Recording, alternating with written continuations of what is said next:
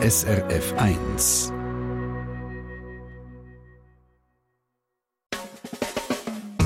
Deine Mundart auf SRF 1 mit dem Mike Lamar. Unsere wöchentliche Mundartstunde entführt uns heute weit, weit weg, bis in die USA. Dort spielt nämlich der neue Mundartroman vom 40-jährigen Autor Dominik Oppliger, Giftland. Erzählt wird die Geschichte von einem jungen Schweizer Musiker, der mit einer Band in den Staaten auf Tournee ist. Also eigentlich ganz eine aufregende Angelegenheit, aber am Dominik Oppliger, sein Protagonist, kann der Alltagstrott trotzdem nicht wirklich hinter sich lassen. Sein Traum vom abenteuerlichen Tourleben wird ziemlich enttäuscht.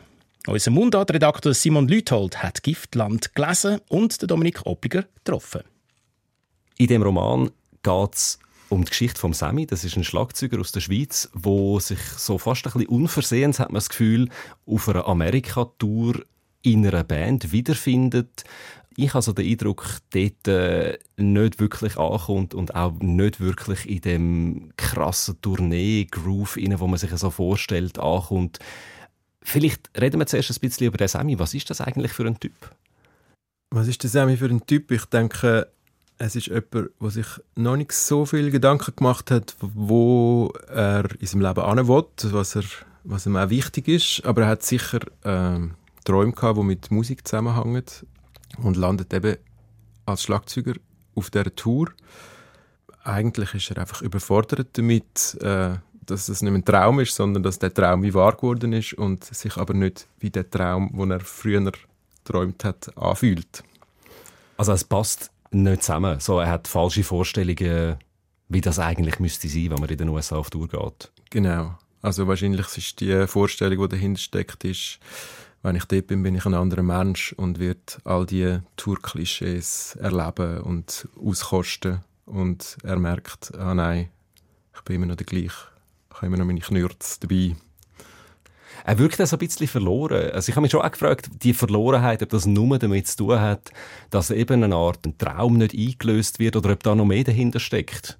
Ich glaube, das, was er erlebt, ist das, was man auf einer Tour erlebt. Und ähm, ich gehe ja im Text nicht ins Detail, wo ich beschreibe, was das, also die Größe von dieser Band oder der Bekanntheitsgrad, erfahrt man eigentlich nicht, aber man erfahrt, die schlafen in Motels, äh, die spielen in Sälen, wo Theater sind oder umgebaut, also sie spielen in Clubs, sie spielen nicht in Wohnzimmer, sie schlafen aber auch nicht in Wohnzimmer bei anderen Leuten, so. also es muss irgendwie ein, gewisser, ein gewisses Level da sein, von dem her ich, äh, würde ich sagen, der, der Traum von dem Touren, von dem unterwegs sein und dann am Abend in Clubs spielen, das, ist, das wird eigentlich eingelöst, aber das Sammy kommt nicht das über kann nicht das daraus ziehen, wo, wo er sich erträumt hat.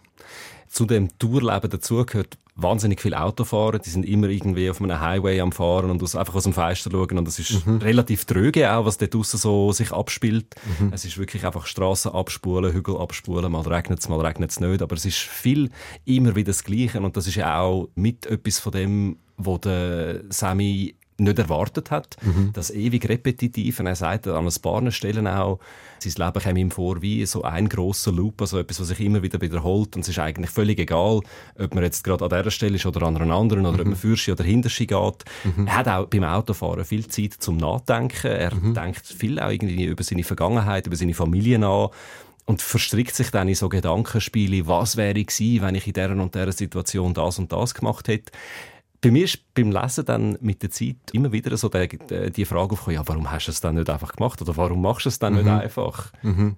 Haben Sie darauf eine Antwort?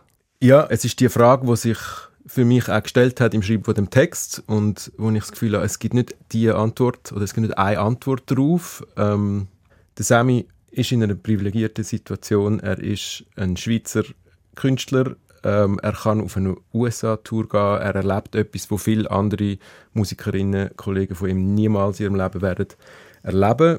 Es, es fliegen ihm schon viele Sachen zu, oder? Und mhm. durch das muss er selten auch wirklich Entscheidungen treffen oder muss auch selten aktiv werden und, und, und sich bewegen. Und so landet er dann auf dieser Rückbank in dem Van und erfahrt das und, und dann ist er in einer Situation, er hat die Tour zugesagt, er er muss die jetzt spielen, er kann jetzt nicht einfach davonlaufen. Ähm, und merkt aber, ah, das ist vielleicht eigentlich gar nicht das, was ich mir erträumt habe.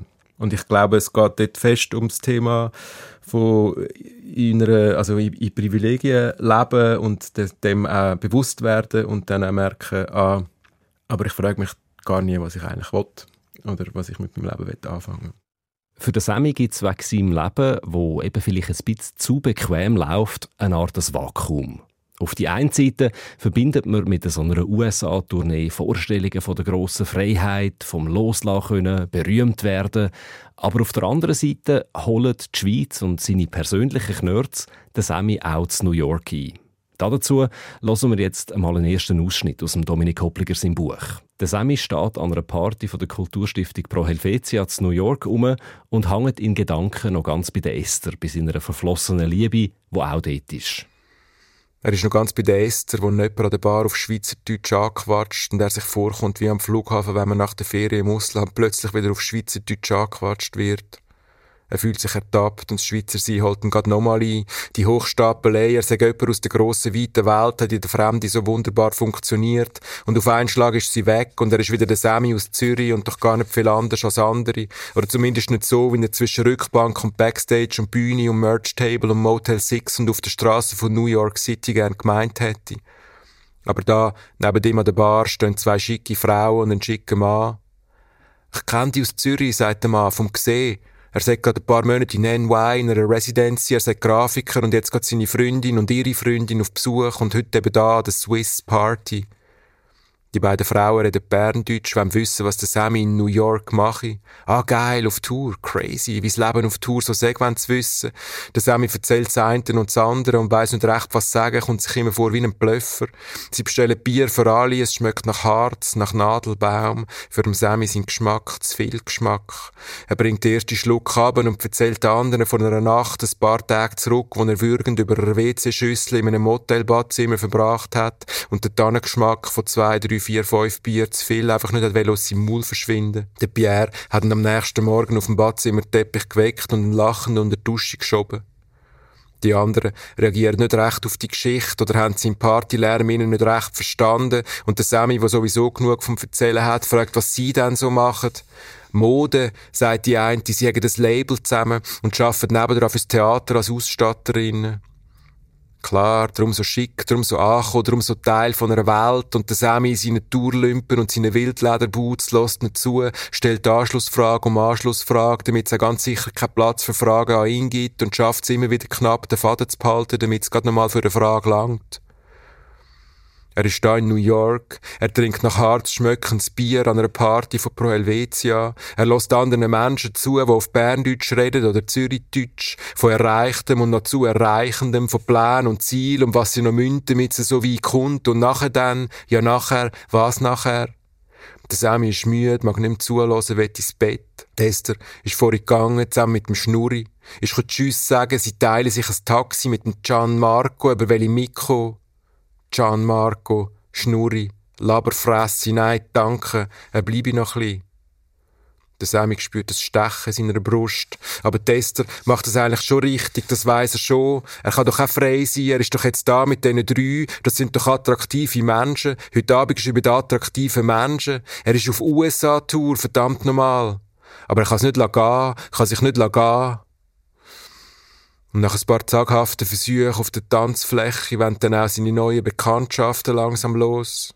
Der Sammy geht noch schnell aufs WC, trinkt ohne zu überlegen Wasser ab dem Hahn und geht dann mit diesen drei mit. Sie müssen auf die gleiche U-Bahn wie er. Ob man das Wasser in NY City trinken kann, Glaub schon. Ist fein? Keine Ahnung. Schmeckt nur hart. Warte, ich schau schnell. Gerade kein Empfang. Ah, jetzt, Mann, geht das lang. Okay. Ah, doch, ist kein Problem. Und bald steigen zwei junge Berner Modedesignerinnen und ein Zürcher Grafiker aus der U-Bahn in New York und ein Schlagzeuger von einer Schweizer Band auf USA-Tour fährt noch ein paar Stationen allein weiter. Zmitzt in der Großstadt, rund um Leute, aber der Sammy ist trotzdem allein. Er kommt sich verloren vor in einer Welt, wo gar nicht so ist, wie er sich das vorgestellt hat.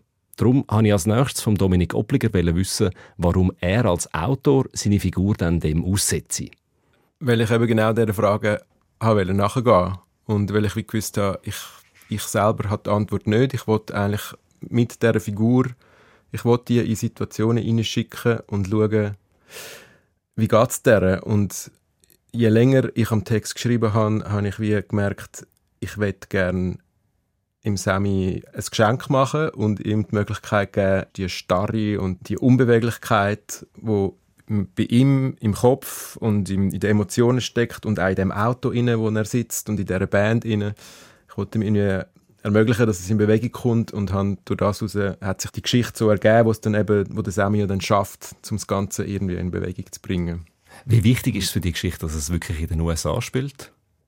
Ähm, das habe ich mir lange überlegt, ob das den USA spielen Es ist insofern natürlich die USA als Projektionsfläche, wenn man von Europa her schaut und das Land der unbegrenzten Möglichkeiten, ist es natürlich ideal für so eine Geschichte, wo jemand reist dorthin, hat große Hoffnungen, will, will eigentlich ein neues Leben starten und wird von seiner Vergangenheit eingeholt. Dass die Vergangenheit so eine wichtige Rolle spielt, das merkt man relativ bald dann auch im Buch. Der Sammy versucht nämlich zum wie aus dem Trott, wo er merkt, also aus dem Loop, aus dem ewigen Kreisel raus ausbrechen, relativ eine, eine abgefahrene Strategie. Er entscheidet sich, Hinterschi zu denken und auch Hinterschi zu leben ein Stück weit. Er fängt dann auch wirklich Hinterschi laufen. Mhm. Äh, auch so, wenn sie in, im Club ihnen ihr Zeug aufstellen, das macht er alles Hinterschi. Also er läuft dann Hinterschi über die Bühne ihnen und so weiter. Die Idee von die Sachen Hinterschi passieren, also auch ein grosser Teil von dem Roman ist chronologisch Hinterschi erzählt. Mhm. Wie ist es zu dem gekommen? Ich habe es zuerst, äh, also der Text ist im Präsens geschrieben, ich habe das passend gefunden für das Tourgefühl und ich, mir ist im ersten Moment vom Schreiben darum gegangen, das Gefühl von dieser Tour und die Eintönigkeit auch spürbar zu machen für die Leserin und habe aber irgendwann gemerkt, ja, aber die Figur bleibt natürlich völlig flach eigentlich, weil man erfahrt nichts über sie, es geht mir einfach schlecht, das, irgendwann wird es ein bisschen langweilig und dann habe ich angefangen halt Media-Rückblenden einzubauen und dann hat sich das, hat das eine hat das andere ergeben. Also das Rückwärtsmotiv ist etwas, was ich schon in anderen Texten drin habe. Ähm, das ist ursprünglich eine Performance, die ich von einem Zürcher Künstler gesehen habe, der einen Kilometer lang rückwärts auf einer Straße gelaufen ist, wo mir extrem äh, geblieben ist.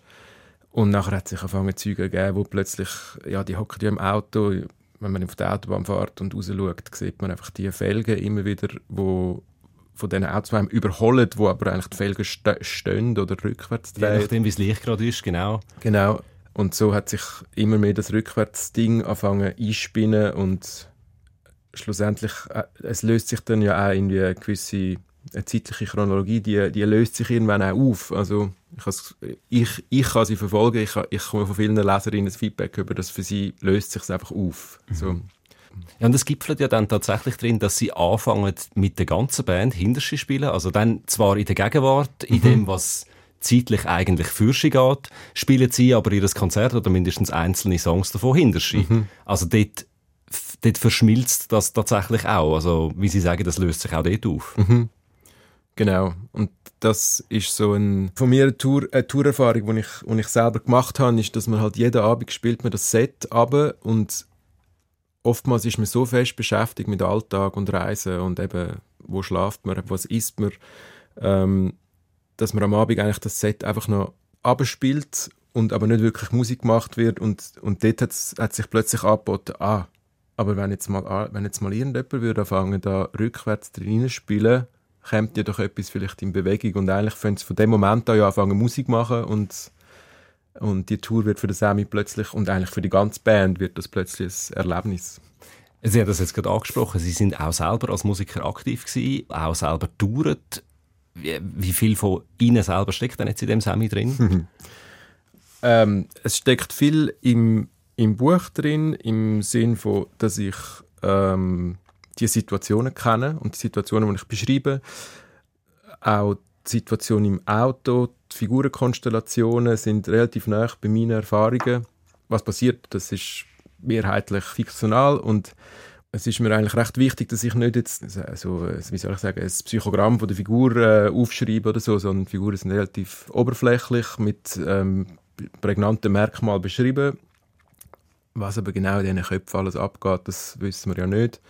Schlussendlich ist er für mich trotzdem so ein bisschen ein, Blank. Also es ist eine gewisse Leerstelle, die ich in, meinen Text immer suche, um prägnante Triggers zu geben für die LeserInnen, wo man eigentlich recht viel mit seinen eigenen Emotionen, Erfahrungen, Erinnerungen kann füllen kann, wo ich nicht allzu viel vorgebe. Und von dem her ist es für mich, also es steckt gleichzeitig viel drin steckt, gleichzeitig auch viel drin, wo nicht mit mir zu tun hat. Mhm. Also die, die Trigger, die haben ja auch viel mit der Sprache zu tun, was jetzt da erzählt wird, welche Bilder das da aufgerufen werden. Mir ist das aufgefallen, es ist sehr eine junge Sprache, habe ich das Gefühl, wo, wo, wo der Roman drin geschrieben ist. Eine Sprache, die halt am mutmaßlichen Alter von dem Sami auch entspricht. Ist es schwierig gewesen, da den richtigen Ton zu tüpfen in dieser Sprache? Kann ich so nicht sagen. Es ist plus minus die Sprache, die ich im Alltag rede, wenn ich sie aufschreibe. Ähm, es wird natürlich dann nachher zu einer Kunstsprache, weil, sie, weil es ja doch komponierte Sätze sind, die ja viel länger sind als, und viel größere Bögen ziehen, als man in der direkten Rede meistens anbringt. Aber von dem her, es ist nicht unbedingt sehr schwierige, also es ist eine Herausforderung jetzt die Sprache zu erfinden oder so. Stichwort Kunstsprache sowieso noch ein gutes Stichwort. Mhm. Das sieht man auch der Form von dem Buch an. Es ist nicht so im Blocksatz geschrieben, wie man sich das gewöhnt ist von Roman, sondern es ist mehr auf der Seite so ein Flattersatz. Es sieht ein bisschen aus wie ein ewig langes Gedicht eigentlich. Mhm. Mir ist auch aufgefallen, als ich das gelesen habe, also Rhythmus und auch der Klang, das spielt eine wichtige Rolle in dem Buch. Es geht ja auch um Musik. Ist denn das jetzt eher ein Buch, wo man vielleicht fast hören sollte, anstatt lesen? Das ist eine Frage, die ich nicht beantworten kann, weil es gibt einen Verlag, der das als Buch rausgebracht hat und damit die Frage müssen wir meinem Verlag stellen. Ich glaube, man kann es, es hat, äh, der Text hat verschiedene kann in verschiedenen Formen ähm, zur äh, Entfaltung kommen. Und eine davon ist, dass man sie liest. Ich glaube, das funktioniert für die einen sehr gut. Andere sagen, sie würden es lieber hören. Was ich das Schöne finde daran, ist es, also ich habe einen ganz eigenen Stil, das zu lesen, aber Menschen, die mich noch nie gehört haben, lesen, lesen die Texte völlig anders und haben eine andere Stimme im Kopf und sind zum Teil auch ein bisschen vor den Kopf gestoßen, wenn sie mich dann hören. Und das finde ich super. Also das, das, ist etwas vom Schönsten eigentlich, dass so ein Text im, im, im, Kopf, im Ohr von einem anderen Menschen eine eigene Stimme, einen eigenen Rhythmus, eine eigene Musik wird. Aber wir nehmen an dieser Stelle jetzt nochmal ein Ohr voll vom Dominik Oppliger seinem eigenen Rhythmus. Wir hören den Abschnitt aus dem Roman, wo die Band eben auf einmal anfängt, Hinderschi spielen. Der Sammy lost und kommt nicht raus. Die Maya spielt nicht den ersten Akkord, nicht den zweiten, nicht den dritten, die spielt etwas völlig anderes. Wobei, Moment, da gehört die Stimme, der Anschlag auch. Aber der vierte Akkord ist der erste. Und auf eins kommt der letzte und dann der vorletzte und dann der zweite und wieder der erste. Und auf eins zurück auf den letzte. Die Maya spielt den Scheiß rückwärts. Steht im Skiwerferlicht, ihre Füße wie am Boden angewachsen, der Kopf zu der Brust, die Augen zu. Ihr ganzer Oberkörper wippt im Takt vom Riff hin und her, als müsste sie das Gleichgewicht behalten, wie eine Surferin auf einer Welle. Ihre Hände, die mit ganzen Armbewegungen Zeiten bearbeiten, als würden sie Teig kneten, als würden sie die Gitarre durchmassieren, wie wenn die nicht aus Holz und Metall wäre, wie wenn die weich wie ein Tempurküssi wäre, als würden ihre Finger Abdrücke drin hinterlassen, als wäre die Gitarre Fleisch und Blut, ein Oberschenkelmuskel zum Durchkneten, der Nacken von einer selig schnurrenden Katze. Der Sammy schaut zum Remo. Der schaut fragend zurück mit einem Lachen auf dem Gesicht. Wieder ein Schulterzucken, aber das Lachen bleibt. Der Sammy findet den Takt von der Maya, nickt mit, zählt mit, kommt bei vier an, schlägt Stöcke aufeinander, zählt ein, findet dem Remo seinen Blick und steigt zusammen mit ihm wuchtig aufs nächste Eis ein. Sie rollen durch die Strophen, Refrain, Bridge und wieder Strophen.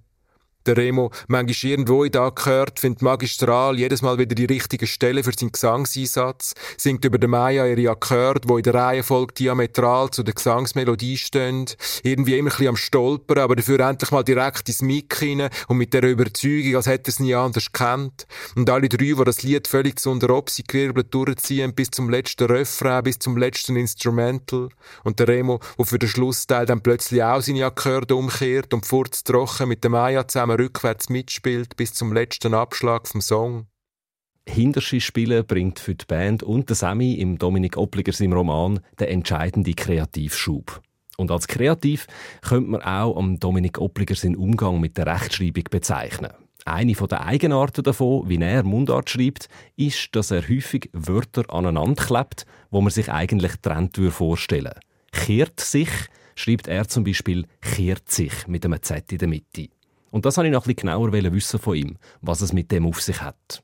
wenn man mein erstes Buch kennt, acht Stunden von Zürich entfernt, Mhm. ähm, das ist noch viel mehr, hat noch viel mehr mit dem gespielt, noch die Sprache, also das, Spra so das Schriftbild zu exotisieren, dass es wirklich nur übers Hören, also man muss es wirklich laut aussprechen. Man muss vielleicht Anfang. auch an dieser Stelle schnell sagen, acht Stumpf von Zürich, Stumpf ist genau so ein Wort, Genau. das ist alles an einem Wort geschrieben. Genau, und jetzt mit dem, und mit dem zweiten Buch, ich habe gemerkt, ich muss, äh, ich habe mich selber ein bisschen nerven ab der äh, Schreibweise und auch habe zum Teil das Feedback bekommen, dass Leute das so empfunden haben, dass ich möglichst versuche, über den Text, also über das Schriftbild der Leserin aufzudiktieren, wie sie es aussprechen muss. Und das ist überhaupt nicht meine Absicht gewesen. Und habe ich gemerkt, ich möchte eigentlich von dem ein bisschen abrücken.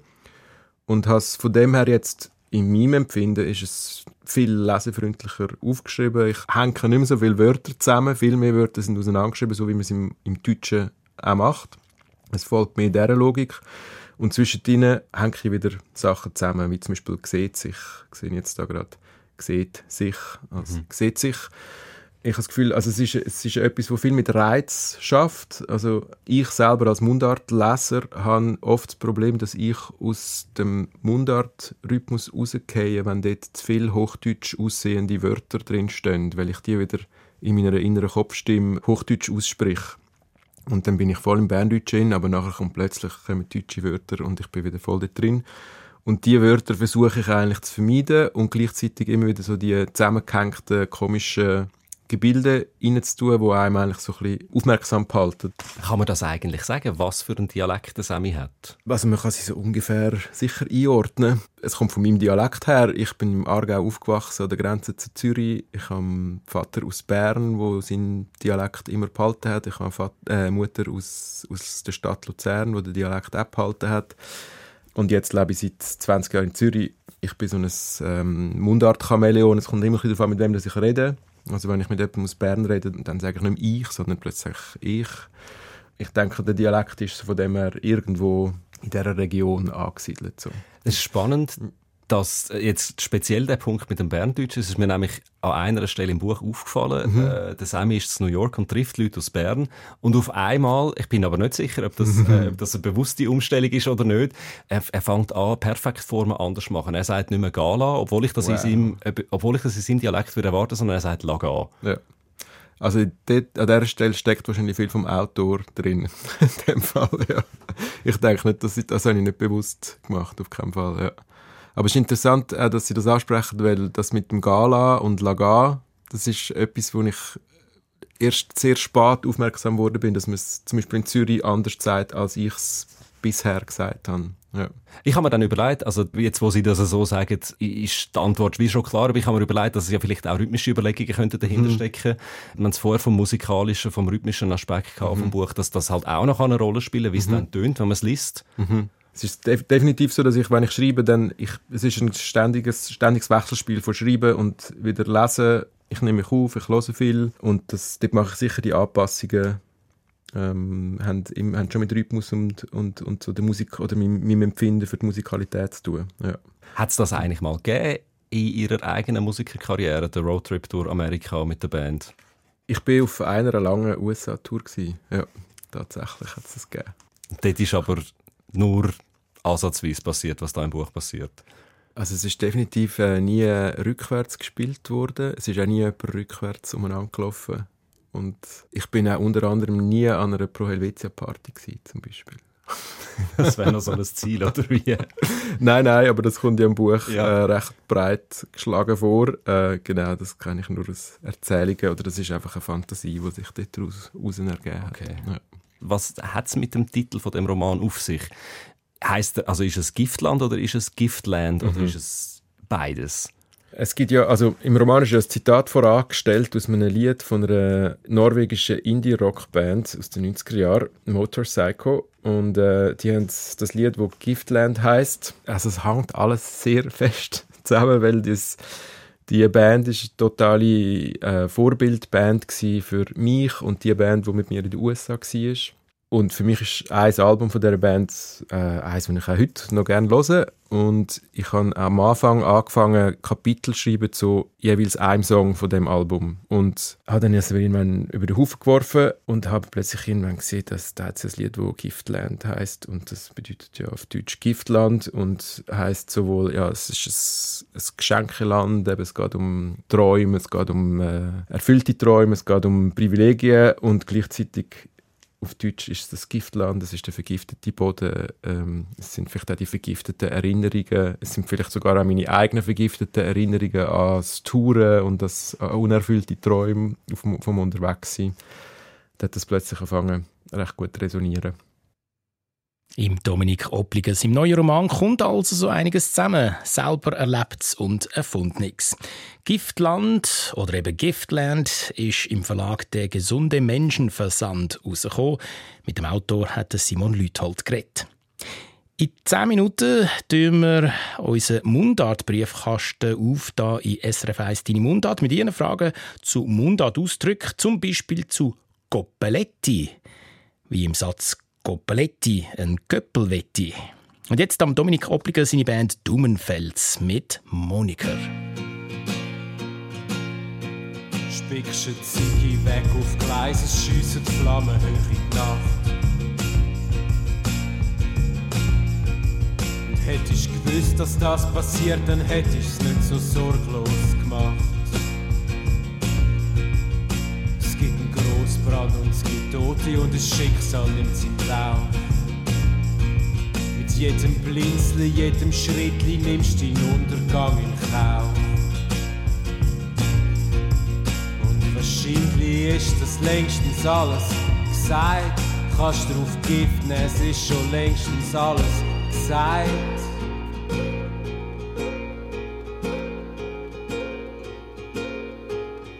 Und sie stellen ihre Fragen und richten die Lampe in dein Gesicht. Und was sonst nur vor sich hinfließt, wird jetzt plötzlich zu einer Geschichte. Jetzt endlich gibt's einen Namen und ein Ding aus Blut und Fleisch. Es gibt eine Kampagne und es wird abgestimmt, jetzt haben Bahnhöfe auch bereit. Und wahrscheinlich ist schon längstens alles gesagt. Kannst drauf geben, es ist schon längstens alles gesagt. Wahrscheinlich ist schon längstens alles gesagt, aber noch nicht von allen.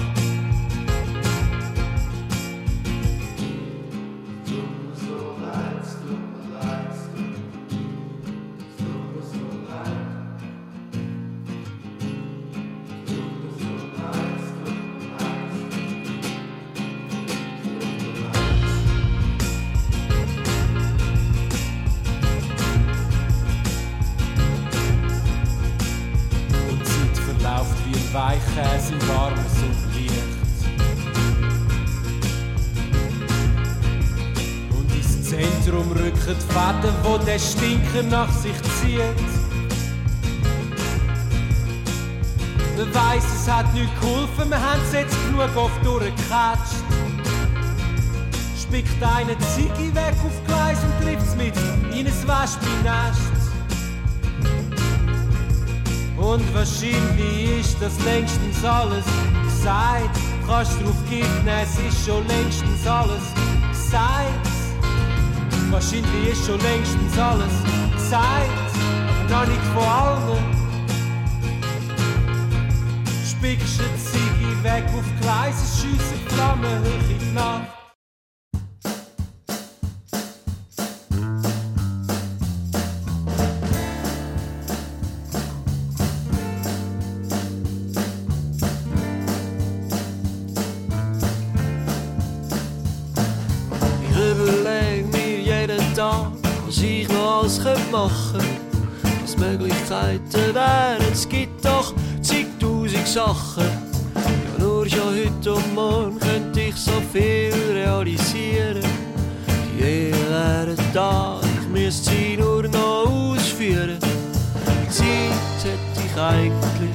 Genug. Die Voraussetzungen wären also gut. Leider, leider ist es so bequem auf meinem Sofa. Das nicht tun fällt einem da unendlich Licht. Ich wünsch mir manchmal, es wäre nicht so schön auf dem Sofa. Vielleicht dann vielleicht auch mal etwas mehr.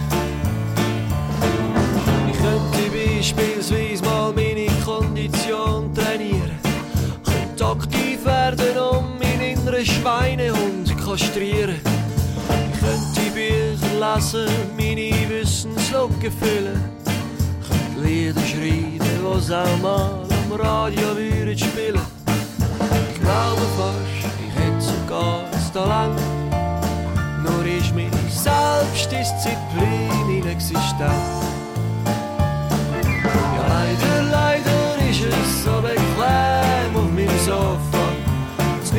Fällt einem da endlich Licht. Ich wünsch mir manchmal, es wäre nicht so schön auf dem Sofa. Vielleicht dann vielleicht auch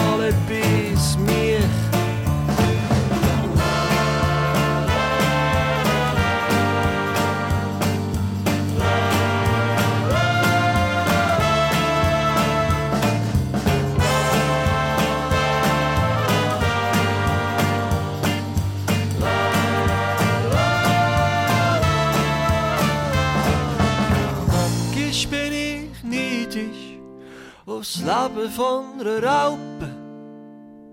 Eine Raupe ist zwar weder schön noch gescheit, doch im Gegensatz zu mir kann sie den ganzen Tag verschlafen. Und gleich wird sie ein Sommervogel sein.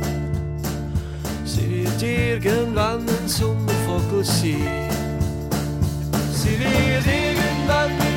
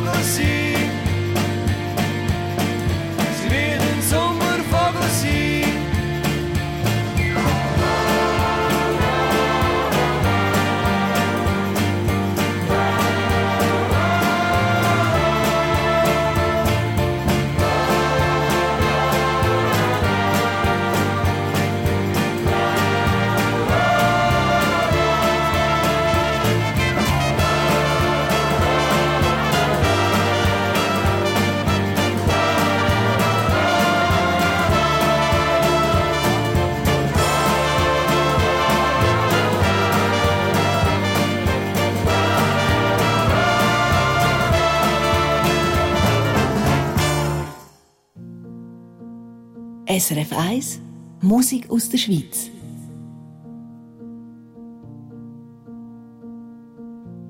Ich will's nicht viel und Wind in an eine Wand.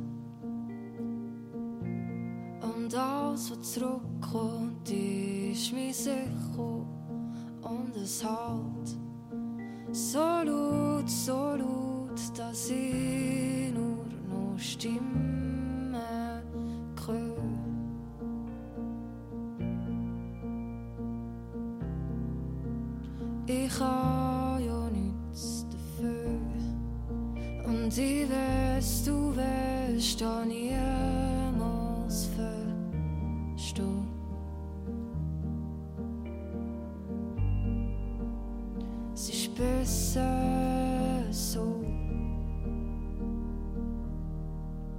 Ich kann's nicht hören, mag's noch mehr hören, es ist alles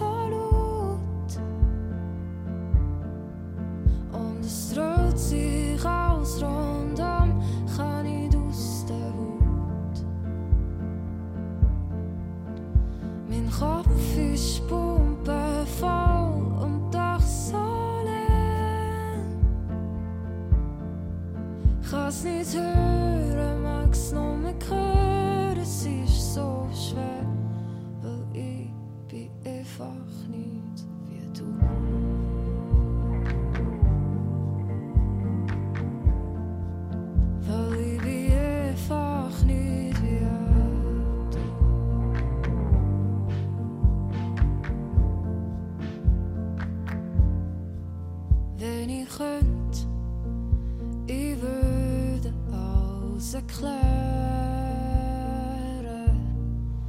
Wenn dir Wort, dir wohl such, nicht höret fehlen. Weil mittlerweile ist mir klar, es ist, wie es ist.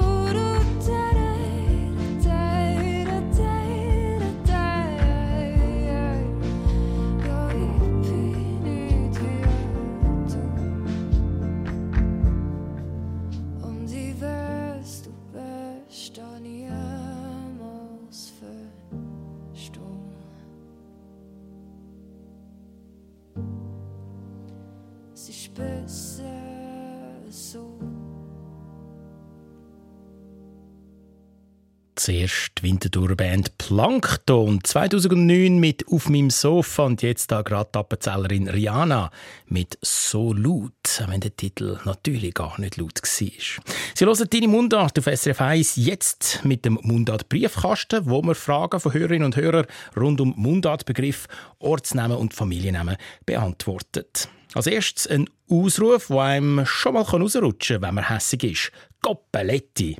Ich will mal annehmen, der Andreas Platter von Bern hat grundsätzlich ein ausgeglichenes Temperament. Trotzdem möchte er wissen, was es mit dem Ausruf Goppeletti auf sich hat. Er kenne sogar die Verstärkung Goppeletti alla Potti. Unser Mundartfachmann André Perler hat recherchiert. Klar ist, dass der Ausruf Goppeletti noch recht jung ist. Er ist wegen den 60er, 70er, 80er Jahren entstanden. Erste schriftliche Belege habe ich aus den 90er Jahren gefunden. Darum findet man Goppeletti auch nicht im schweizerdeutschen Wörterbuch Idiotikon. Nur im berndeutschen Online-Wörterbuch berndeutsch.ch habe ich Goppeletti gefunden. Dort steht, Goppeletti und die Variante mit A, Goppaletti, sei ein Ausruf der Verärgerung. Euphemistische, das heißt das böse verschleiernde Variante der Fluchformel Gopferdami. Die Verharmlosung wird hier unterstrichen durch die italienisch klingende Endung. Da haben wir eigentlich auch schon die ganze Erklärung. Gottverdammi ist ursprünglich einer der heftigeren Fluchausdrücke. Es ist nichts anderes als Gott verdamme mich. Zum Teil für die Ausdrücke abzuschwächen, zum Teil aus purer Freude am Sprachspiel, haben sich jenste Varianten gebildet. Gott für Deckel, Gott für Stutz, Gott für Tannenwald und eben auch Goppeletti. Die Endung «etti» ist wahrscheinlich tatsächlich pseudo-italienisch, wie das berndeutsch.ch vermutet. Italienisch ist ja ab den 1960er Jahren in der Schweiz ging präsenter gekommen, vor allem durch die Arbeitsmigrantinnen und Migranten aus Italien. Der Familienname Coppaletti, den es in Italien offenbar gibt, hat da eine Rolle gespielt. Das ist ein wegen Zufall. Was allerdings ziemlich sicher einen Einfluss gegeben hat, ist das Verstärkungswort Goppel. Das will ich Goppel meinen, hat man früher etwa gesehen. Oder wenn man stärker wollte zustimmen als nur mit Ja, dann hat man können sagen, ja, Goppel oder Goppelau. Goppel ist die verschliffene Aussprache von Gott will, also Gott wolle, ursprünglich eine Beteuerungsformel. Goppeletti ist also wahrscheinlich eine Kombination aus Goppel oder verschiedenen Fluchausdrücken mit Kopf plus eine pseudo-italienische Endung. Genau gleich wie Goppeletti funktioniert übrigens die Variante Goppaloni, wo im neuen basodeutschen Wörterbuch aufgeführt ist. Aber bekannt ist es sicher weiter genau wie Goppeletti nicht nur zu Bern Brauch kommt. Auch Goppaloni ist in den 90er Jahren zum ersten Mal schriftlich belegt. Die Verstärkungsvariante Coppeletti alla Potti habe ich zwar noch nie gehört, aber das ist sicher einfach eine weitere kreative Variante. Alla Potti ist ein Weg pseudo-italienisch für al pot, immer wieder. Der André Perler über die Ausrufe Coppeletti und Coppaloni, also allweg erst in den 70er oder 80er Jahren entstanden sind. Da bin ich ja schon auf der Welt. Coppeletti nochmal. In der nächsten Frage an unsere Mundart-Redaktion ein berndeutschen Ausdruck. Weiss der Schinder oder weiss der Schinder. Das bedeutet so viel wie «Wer weiß das schon?» schreibt uns Stefanie Hottenroth von Längendorf bei Solothurn. Sie weiß aber nicht, von wo «Weiss der Schinder» kommt. Der andere Perler schon. Weiss der Schinter ist schon beim Jeremias Gotthelf belegt. Und beim Emmentaler Mundartautor Simon Gfeller heisst es, Betty hat geruchset, der Schinter wüs, wie das so tue, dass er so knietig wird. Weiss der Schinter kann entweder bedeuten, wer weiß das schon.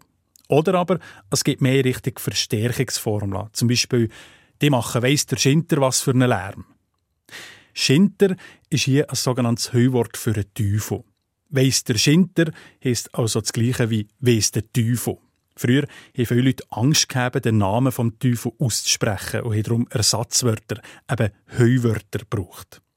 Und dann gibt es auch noch die Variante «Weiss Gott». Also zum Beispiel «Das ist weiss Gott nicht einfach». Der Bezug auf Gott oder auf den Teufel kann bedeuten, das weiss kein Mensch, höchstens Gott oder der Teufel. Nur als obernatürliches Wesen kann das wissen.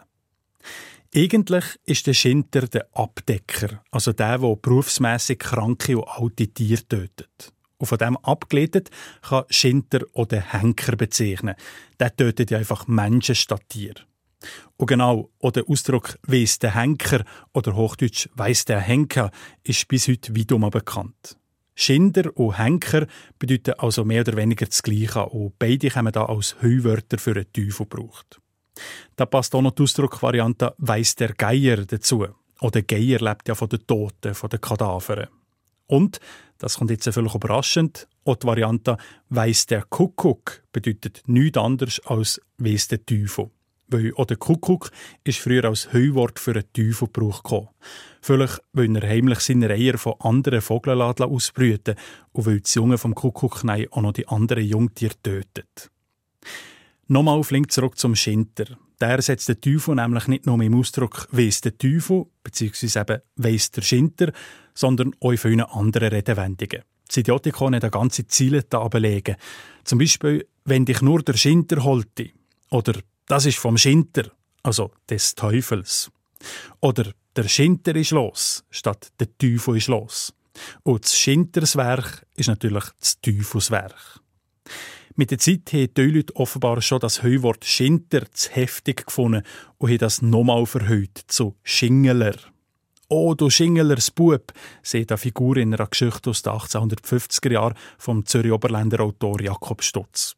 Als Kompliment ist das definitiv nicht für den Bub. Ja, Schinter also, ein verhüllendes Wort für den Liebhaftig, der Belzebub, der Luzifer. Und als letztes Semester auf 1 Mundartbriefkasten noch ein Familienname. Der Heinz Schraner vom Männendorf vom Zürichsee hat sich gefragt, von wo echt sein Nachname eben Schraner kommt. Für das hat uns andere Perler, der Sandro Bachmann vom Schweizerischen Idiotikon beizogen. Puh, also eben da leider auch keine grosse Hilfe. Sandro, klär uns auf. Beim Familiennamen Schraner hatte ich zuerst auch überhaupt keinen Anhaltspunkt, gehabt, was er könnte bedeuten Aber wenn man weiss, von wo das der Name kommt, hilft einem das in diesem Fall schon ziemlich weiter. Der Name Schraner ist nämlich im Kanton Aargau Aldi gesessen, und zwar genauer zu Läuferburg, Zulz, Zwil und Mettau, beziehungsweise Mettep, wie man am Ort selber sagt. Also, wenn du siehst, dass es häufig zu wissen, woher der Name kommt, heißt das, es gibt dort in der Nähe an Orts- oder Flurnamen vielleicht, die es weiterhilft. Genau so ist es. Allerdings gibt es mehrere Flurnamen, die da in Frage kommen Einerseits gibt es südöstlich von diesen vier Erder, nämlich in der Gemeinde Gansigen, also wirklich nur ein Steinwurf entfernt, ein Flurname Schrann. Geografisch würde der Flurname perfekt ins Bild passen, weil er zu allen vier Erder, wo der Familienname Aldi gesessen ist, so nachliegt. Der Flurname taucht aber erst sehr spät auf einer Karte überhaupt auf. Das heisst, der Name für das Gelände gibt es eventuell noch gar nicht so lange. Außerdem gibt es keine Spuren von irgendeiner Siedlung an dem Ort, auch kein winzig kleiner Bauernhof. Der Vier gäbe es andererseits ein bisschen weiter entfernt, aber der Vier schon lang verzeichnet, ein Flurname Schran, gerade bei Wölfiswil. Und da gäbe es sogar einen Schranhof, wo eventuell die ersten Schraner herkommen. Alles in allem kann man die geografische Herkunft also nicht so präzise bestimmen, aber klar ist, dass es sich beim Familiennamen Schraner um einen Herkunftsnamen zum Flurnamen Schran handelt und dass der Flurname es war im Kanton Aargau liegt. Alles klar. Und was bedeutet denn der Flurname Schran? Schran geht zurück auf das mittelhochdeutsche Wort Schranne. Das heißt so viel wie Felskluft. Später gibt es dann auch in einem schweizerdeutschen Dialekt das Wort Schrann bzw. die Aussprachevariante Schranne oder Schrenne, was Berglücke, Furche oder Riss kann bedeuten wenn man schaut, wie die Landschaft aussieht, wo die verschiedenen Schrannen liegen, dann passt die Bedeutung wirklich für jeden von diesen Erden. Im Schweizerdeutschen gibt es übrigens eine Reihe verwandte Wörter, die eventuell noch besser bekannt sind. Wenn man dort Kleider bietet und einen Stoff zerreißt, sagt man dem in vielen Dialekten auch heute noch Schränze. Dem Riss selber sagt man Schranz. Auch das Wort Schramme, Schrame, also mit M wie Maria, ist verwandt. Es kann einen Schürf- oder Kratzwunde bezeichnen, aber auch einen Einschnitt im Holz oder eine abgebrochene oder zerklüftete Stelle am Felsen. Das tönt, als wäre die Schrann früher ein wiederum bekanntes Wort gewesen. Ja, das müssen wir eigentlich schon annehmen. Auch wenn jüngere Leute das Wort wahrscheinlich heute nicht mehr kennen. Das Wort nämlich ist auch im Alltagswortschatz recht häufig gebraucht zu kommen. Und eben nicht nur als Teil von Ort- oder Flurnamen. Das erklärt euch, warum dass es so viele von diesen Ort- und Flurnamen gibt. Bei meiner Recherche bin ich auf fast 100 verschiedene Namen gestoßen, die mit dem Wort gebildet sind. Vom Schrannenkäpperli zu Bürgle im Kanton Uri, über den Schrannenacher zu Erlinsbach im Kanton Solothurn bis zu den Schrannenlöcher zu Buchs im Kanton St. Gallen. Interessanterweise ist aber an keinem von diesen älteren Familiennamen entstanden, der auf den Flurnamen Schrann, Schranne oder Schrenne zurückgeht. Nur im Aargau hat der Zufall wollen, dass der Name Schraner, was wir heute besprechen, ist entstanden. Das ist auch der Grund, warum der Name heute immer noch nicht zu einem von häufigeren Namen kehrt. Nur gerade um die 600 Personen in der Schweiz heißen nämlich so der Sandro Bachmann vom Idiotikon. Fassen wir zusammen, Schraner ist ein Herkunftsname, wo auf den Flurnamen Schrann mit der Bedeutung Fels, Kluft, Berglücke zurückgeht. Und auch wenn der Flurname vom Typ Schrann eigentlich recht häufig ist, ist Schraner eindeutig ein Aargauer Nachname. Wir sind fast am Ende von unserer Mundartstunde. Redaktion Simon Lüthold und André Perler können Sie jederzeit nachlesen auf srf1.ch unter «Deine Mundart» Schnabelweit oder in der App Play SRF. «Deine Mundart» auf SRF 1. Euer Radio mit der schönsten Sprache der Welt. Nächsten Donnerstag geht es an dieser Stelle um etwas, das viele aufregt, um das sogenannte Deppen-Apostroph, wo gewisse Leute, ich sage Ihnen bewusst nicht Deppen, vor einem Genitiv S oder auch sonst von jedes mögliche S hertun. Ähm, Mike's Pizzas hätte da allweg zwei Apostroph drin. Warum es so viele von diesen überflüssigen Apostroph gibt, erörtert Nadja Zollinger und Markus Gasser in der nächsten Ausgabe vom Dinimundat Podcast. Nach der Nachricht und dem Sport SRF 1 der Nachtclub mit dem Ralf Wicki und ganz vielen Liedern, wo es um Tier geht. Vielleicht fällt ja auch Ihnen eins ein. Am Mikrofon verabschiedet sich der Mike Lamar. Und das ist die Walliserin Debbie. Was wäre wenn?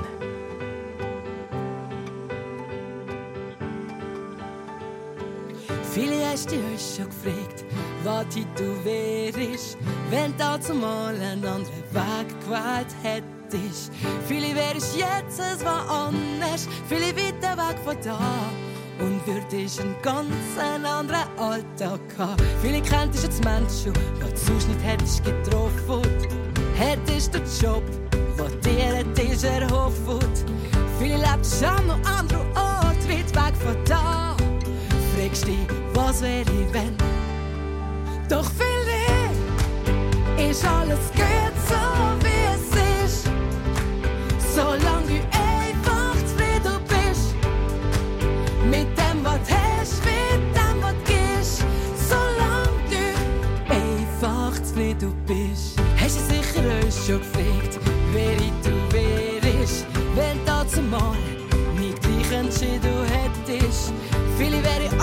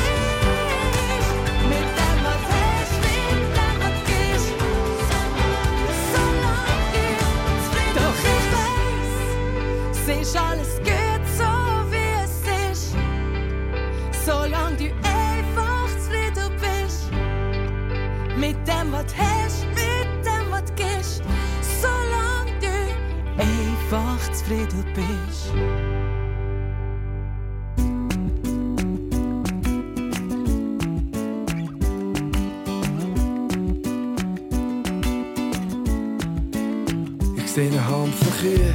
Auf den Feldern höre die an Auf dem Berg denken an die langsam tickenden Uhren in dem tausend Seelen Dorf. Ich habe im Hosensack einen Zähner, freue mich auf eine saure Zunge vom Volk. Spüre die Sonne auf dem Spielplatz, wird von tausend Bildern eingeholt. Brüllen auf der Nase und Schrammen im Gesicht. Manchester-Hosen mit Jeans, Schlägerei. wat is weil tegen schuldig, nein und unter.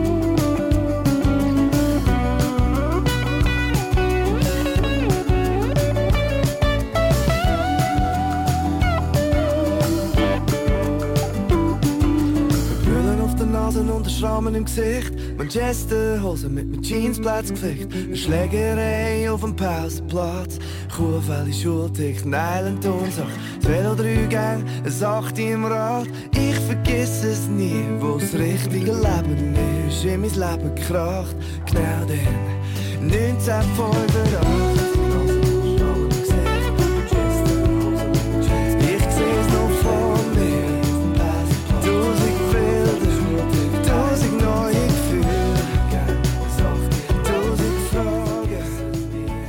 Der Adrian Stern. Eine Sendung von SRF1. Mehr Informationen und Podcasts auf srf1.ch.